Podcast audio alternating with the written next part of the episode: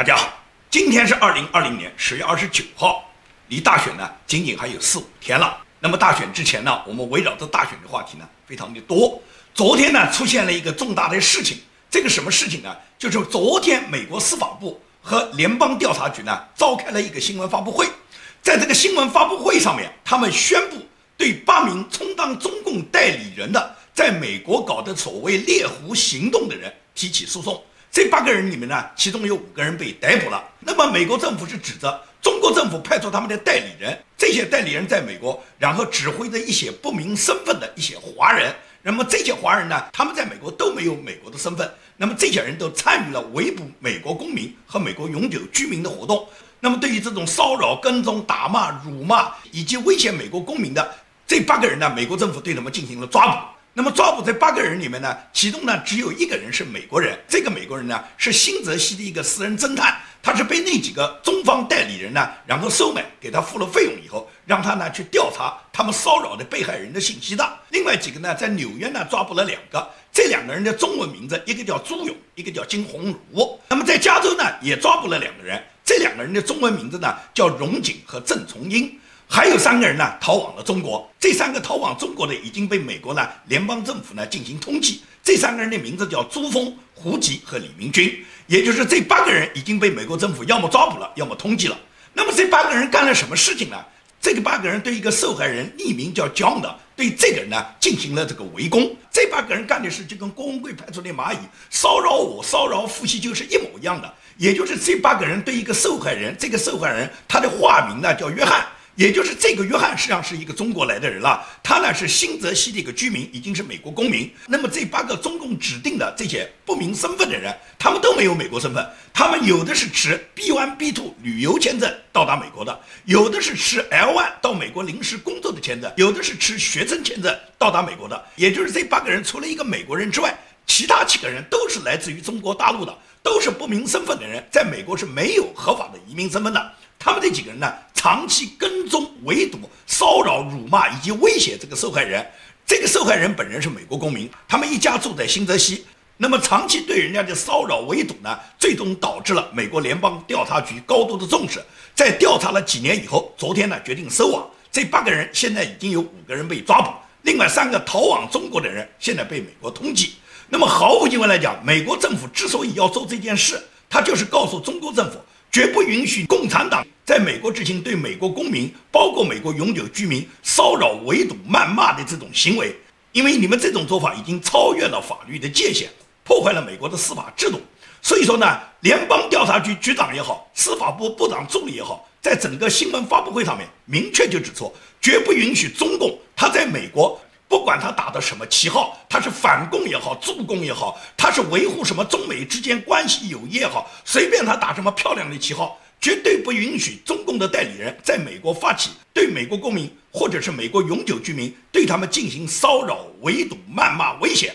所有这种行为都将得到美国法律的打击。现在起获的这个案件只是第一步，那么下面还会有更多的案件会被起获。With today's charges, we have turned the PRC's Operation Fox Hunt on its head. The hunters became the hunted, the pursuers the pursued. The five defendants the FBI arrested this morning on these charges of illegally doing the bidding of the Chinese government now face the prospect of prison. For those charged in China and others engaged in this type of conduct, our message is clear stay out. Your behavior is not welcome here. Simply put, it's outrageous that China thinks it can come to our shores, conduct illegal operations, and bend people here in the United States to their will. In this case, once victims reported China's harassment to the FBI, we began a multi year investigation in order to bring the perpetrators to justice and vindicate the rule of law. And the FBI is proud to have this investigation culminate in criminal charges, the first of their kind charges that will help China understand that surveilling, stalking, harassing, and blackmailing our citizens and lawful permanent residents carries serious risks.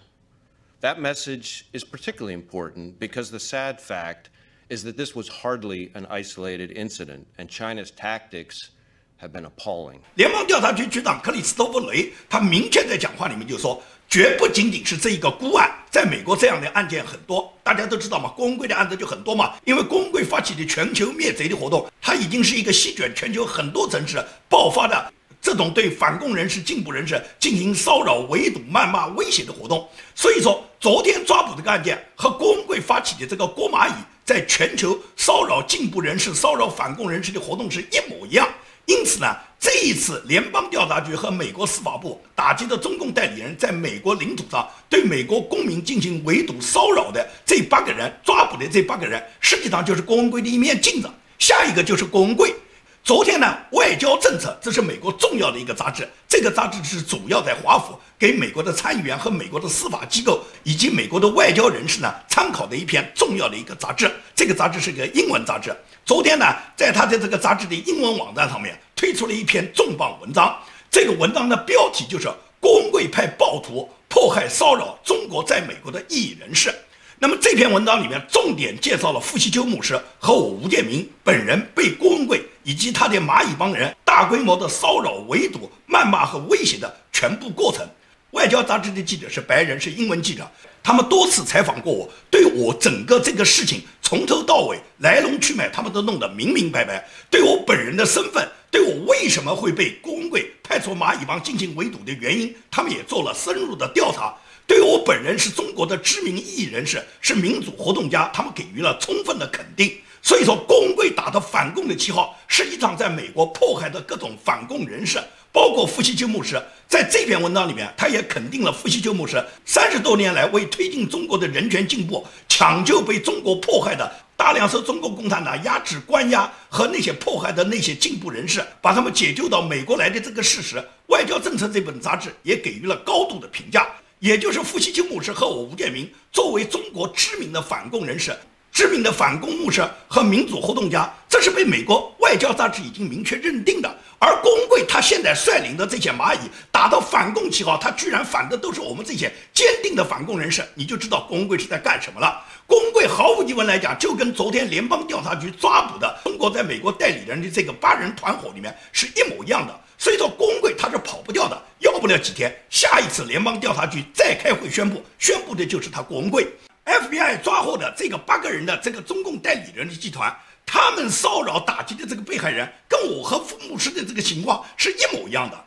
也就是说，有一个叫做约翰的，当然是化名了，这个新泽西的美国公民，他呢本人呢长期受到中共对他的威胁，中共说他有罪，派人呢去警告他，叫他赶紧回中国，回中国大陆受审。如果他愿意主动回中国大陆受审，那么他的妻儿可以平安地待在美国。他显然不会理中共这一套嘛。这样，中共就派出大量的这些不明身份的这些在海外的华人，然后就不断的骚扰、威胁和打击他。这就跟傅牧师和我个人的情况一模一样。中共对傅牧师、对我吴建民都是恨得要命，他们也都是警告我们：如果我们回到中国，他们也一定会对我们进行审判。所以说呢，中共对我们的警告，我们是置若罔闻的，我们理都不会理中共。但是中共现在就通过郭文贵派出蚂蚁帮，开始对我们进行骚扰、围攻和打击。那么现在新泽西的这个美国公民的情况，跟我和傅牧师和我吴建民是一模一样。傅牧师和我吴建民都是美国公民和美国永久居民，也就是美国绝不允许美国公民和美国永久居民在他们的土地上受到中共的围攻，受到中共指定的代理人率领一批在美国没有身份的人，然后对他们进行群攻、围堵、辱骂和威胁。所以说，这个集团被打击，他就预示到郭文贵的蚂蚁帮的灭亡。你可以看。郭文贵和他的蚂蚁王和这个案件是一模一样的，也就是郭文贵和他的蚂蚁王只是在下一步，现在只是联邦调查局先起获前面这个案子，这个案子已经调查了两三年。那么你觉得郭文贵还会很远吗？大选结束以后，你觉得郭文贵他逃得掉吗？郭文贵就是标标准准中共在美国的一个代理人，打着反共的旗号，以他中共代理人的身份在美国全境，然后发起了这个所谓全球灭贼的活动。他组织的资金，他组织的人员都是中。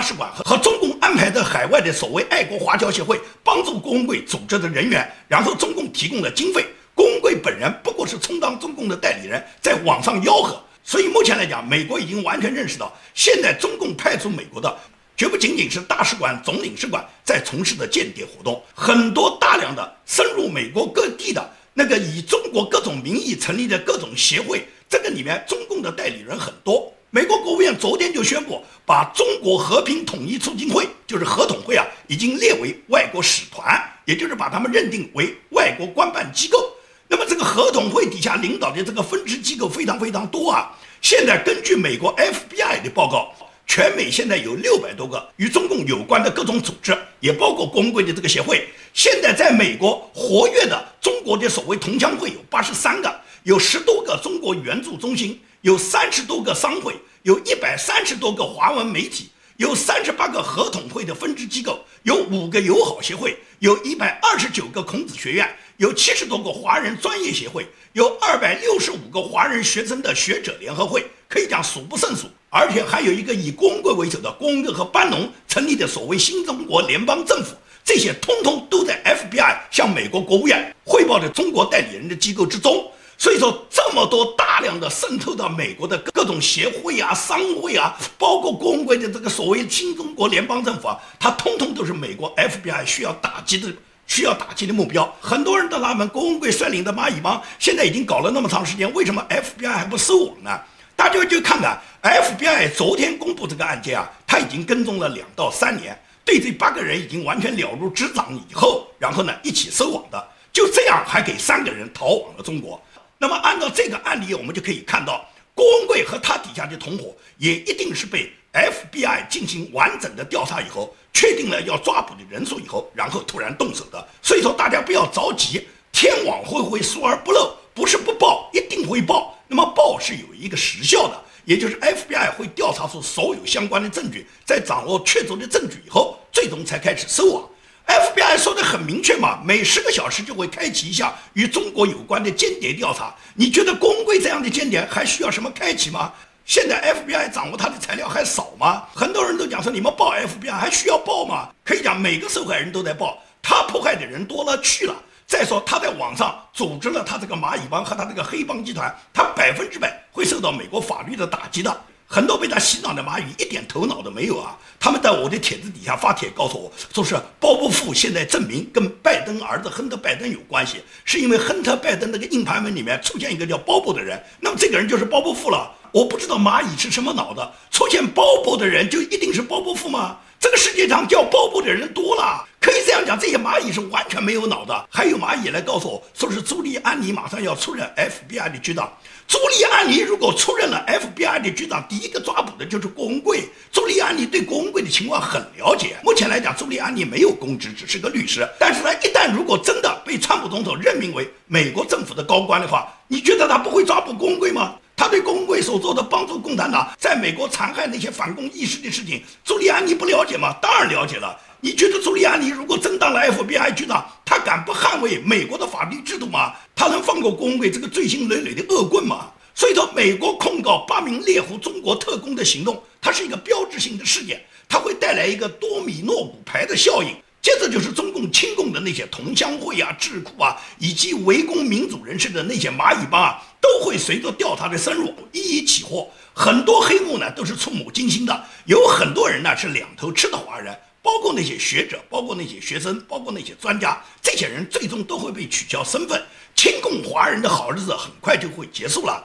最终会不会出现一个很多华人排队自首的那个机关，我们都拭目以待。因为很多在美国已经有身份的人，你不想被吊销身份，你最终就要向 FBI 主动自首。至于那些蚂蚁帮里面大量没有身份的人，你们是不可能获得身份的。只要你卷入蚂蚁帮这个黑帮，只要你是新中国联邦的这个成员，你看看你的证笔能不能通得过。现在新中国联邦已经在美国移民局里面已经被列为是黑帮组织，黑帮组织的成员能够获得证币啊，你就做梦去吧。更何况我们那么多受害人，谁不在举报你们这些人啊？只要你们到过我家门口，你们百分之百都给我拍下来。你们来的那些次数越多，累积你们的罪恶就越多。你们这些人最终能够获得正币，你看看你最终能不能获得正币？你还没有获得面试的机会的时候，你各种材料已经在移民局了。如果你继续作恶，你不断的在骚扰傅西秋末世和我吴建明，你们在我家门口疯狂的高叫辱骂，你们威胁打击真正的反攻意识。现在美国那么多新闻媒体都不断的在报道。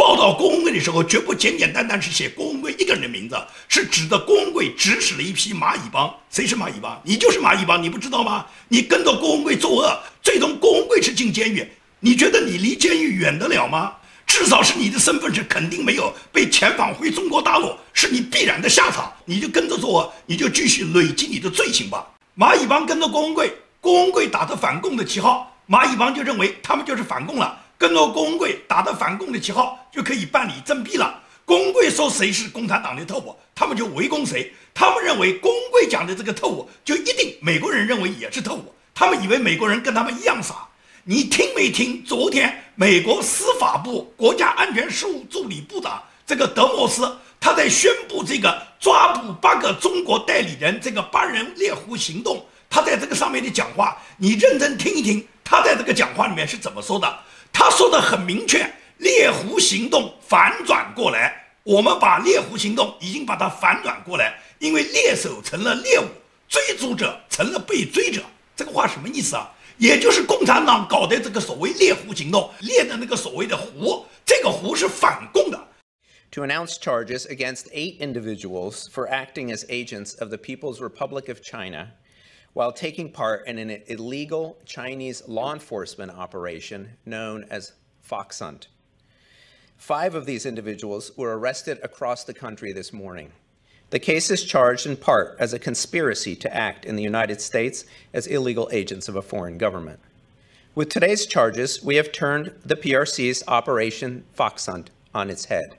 The hunters became the hunted, the pursuers the pursued. 那么郭文贵他现在就把猎手当做猎物，也就是我们这些人本来是猎手，就像我和夫妻秋牧师，以及被郭文贵宣布全球灭贼名单里面那几十个人，这些人本来大部分人都是猎手，他们要猎的是共产党这个猎物，但是这些猎手到了公贵嘴巴里面，就变成了是他们反攻的猎物了。也就是他们把我们这些真正的猎手反攻的意识，把我们这些追逐者变成了公贵的蚂蚁帮的打击者和被追者。所以美国国家联邦机构完全清楚啊，司法部国家安全事务部部长德莫斯的这段话就是讲给所有蚂蚁帮听的，让你们知道猎狐行动已经被反转过来。猎手被你们变成了猎物，追逐者被你们变成了被追者。现在要打击你们这些人，因此跟着郭文贵作恶的，从郭文贵本人到所有的蚂蚁，尤其那些每天造谣污蔑的那几个大蚂蚁，这些人最终跟郭文贵一起都会走进美国的监狱。你看的不会时间太长，所以美国司法部昨天打击中国的这个所谓猎狐行动，反转过来的这个猎物变猎手的这个行动，这只是第一步。工会很快会成为司法部下次新闻发布会所宣布的下一个打击的对象，因为现在美国的大选呢正在呢到了最后关头，还差一个礼拜都不到了。目前来讲，川普总统他这个大选的造势呢仍然呢在紧张的进行，尤其是川普总统他的家人，包括他的女儿女婿、第一夫人梅拉利亚，通通都出来助选。他发表了一个热情洋溢的讲话，尤其对新冠疫情，他自己个人感同身受。所以他把他自己患病以后，他自己的心理感受告诉美国广大选民，让他们一起和第一家庭一起呢来共同战胜中共这个病毒。Before I begin, thank you for all the love and support you gave us when our family was diagnosed with COVID-19. We are all feeling so much better now thanks to healthy living and some of the amazing therapeutic options available in our country. Thank you again for your well wishes. 目前检验美国大选，它有重要的三项指标。第一项就是美国的安全和秩序，第二项是经济和发展，第三是新冠疫情的影响。 可以讲前两项。川普总统都占据着绝对的优势，也就是川普总统是绝对强调美国的法治，强调美国的国家安全，强调美国国家必须按照法律制度来执行，反对黑名贵，反对解散警察局，反对社会制度遭到破坏。所以说，川普总统这一项和拜登是完全不同的政治主张。第二项经济发展，川普总统的经济指标一向良好。在新冠疫情到达之前，美国的经济已经达到了美国近几十年来的最高，失业率最低，股市最高。川普创造了奇迹的经济，但是呢，因为新冠疫情的打击，导致了呢美国的经济大幅的下滑。但是第三季度，美国又开始经济增长了，这次经济增长的指标很高。所以说，川普总统在促进美国的经济发展方面，川普总统是功不可没的。那么，关于新冠疫情，新冠疫情这绝不仅仅是哪一个国家、哪一个总统他一个人努力的问题，这是全球大家都要共同努力的问题。而且新冠疫情明显是中国故意释放毒物，对美国进行加害。那么现在美国这个新冠疫情形势依然严峻，但是已经有了足够的治疗新冠疫情的方式，包括川普总统第一家庭夫妇两口子，他们都已经身染中国病毒，但是他们很快战胜病魔，他们重新恢复工作，投入战斗。所以你就可以看到，美国现在正在川普总统的带领下，逐步的战胜新冠病毒，美国走向进一步的前进。目前来讲，川普总统呢，他是在争取共和党支持的几个摇摆州。那么，二零一六年曾经给川普总统他加分投票的几个摇摆州的郊区女性，今年呢产生了一些变化。那么，主要的原因是什么呢？媒体也进行了广泛的调查，也就是现在这些郊区女性，她们最关注了哪些议题？她们的走向对今年大选能产生什么样的影响？在美国政治舞台上，女性角色越来越频繁地出现在公众眼中。对于今年的总统大选来说，有一个女性群体也是至关重要，那就是生活在城市郊区的女性们。这是一个在当下人们意见明晰且对立的美国社会，依然在两位候选人中摇摆的群体之一。四年前的大选中，他们的投票助力特朗普获得足够的选举人票入主白宫。但一些民调显示，过去四年中比较多的郊区女性转而支持民主党。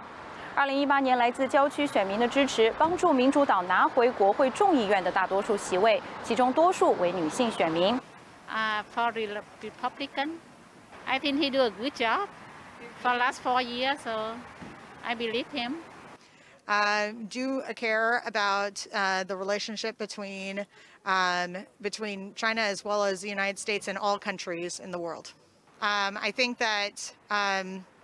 we need to obviously have a fair playing field between our countries and our economies, etc. But I feel that we need to do it in a different direction uh, than what we've been doing, and I think uh, escalating trade wars and hurting uh, farmers in the middle of America and then giving them subsidies because we had to hurt their economy is not the way to do it.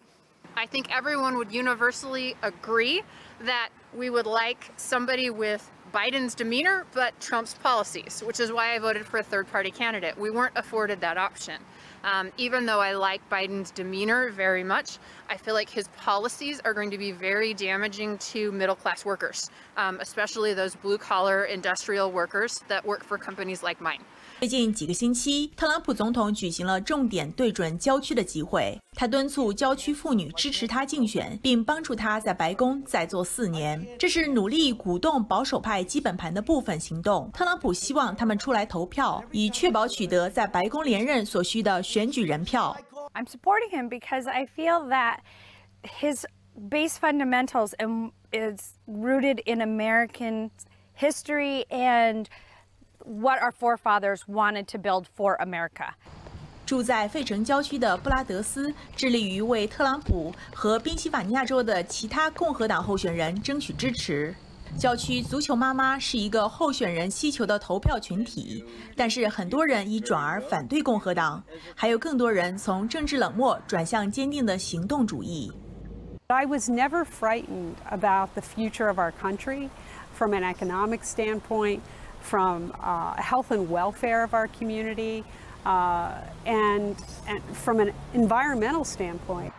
十一月三日大选日即将到来，还会有更多的郊区女性选民投出他们的选票，最终结果会是如何？那我们听到美国很多职业女性，她们对川普总统都是抱有非常大的期待，她们认可川普总统，无论是现在战胜这个新冠疫情，还是川普总统在恢复经济。川普总统提振美国的股市，以及规范美国的社会制度，保障美国的司法秩序，在这方面，他们都给川普总统以极大的支持。所以说，今年川普总统当选是没有什么悬念的。到了目前来讲，拜登已经败局已定。除了他自己儿子亨特·拜登的这个腐败的电脑、笔记本、硬盘门对外泄露大量的证据爆发之外，拜登他自己呢也已经无心恋战。他在他自己这两天的竞选上，他自己都说他是贺锦丽的竞选副手。他说：“你们以为我这是开玩笑吗？”My name is Joe Biden. I'm Joe Biden's husband, and I am Kamala's running mate. You all think I'm kidding, don't you? 也就是拜登，他实际上说了一个大实话，他现在已经根本没有能力去从事美国总统的竞争。即使是竞争成功，他不过是为贺锦丽铺路，因为他年老体衰，老年痴呆症，可以讲他接任了这个总统，要不了几个月以后，二十五条就在等待着他。Nancy Pelosi 早就用二十五条告诉了拜登，让拜登滚蛋下台。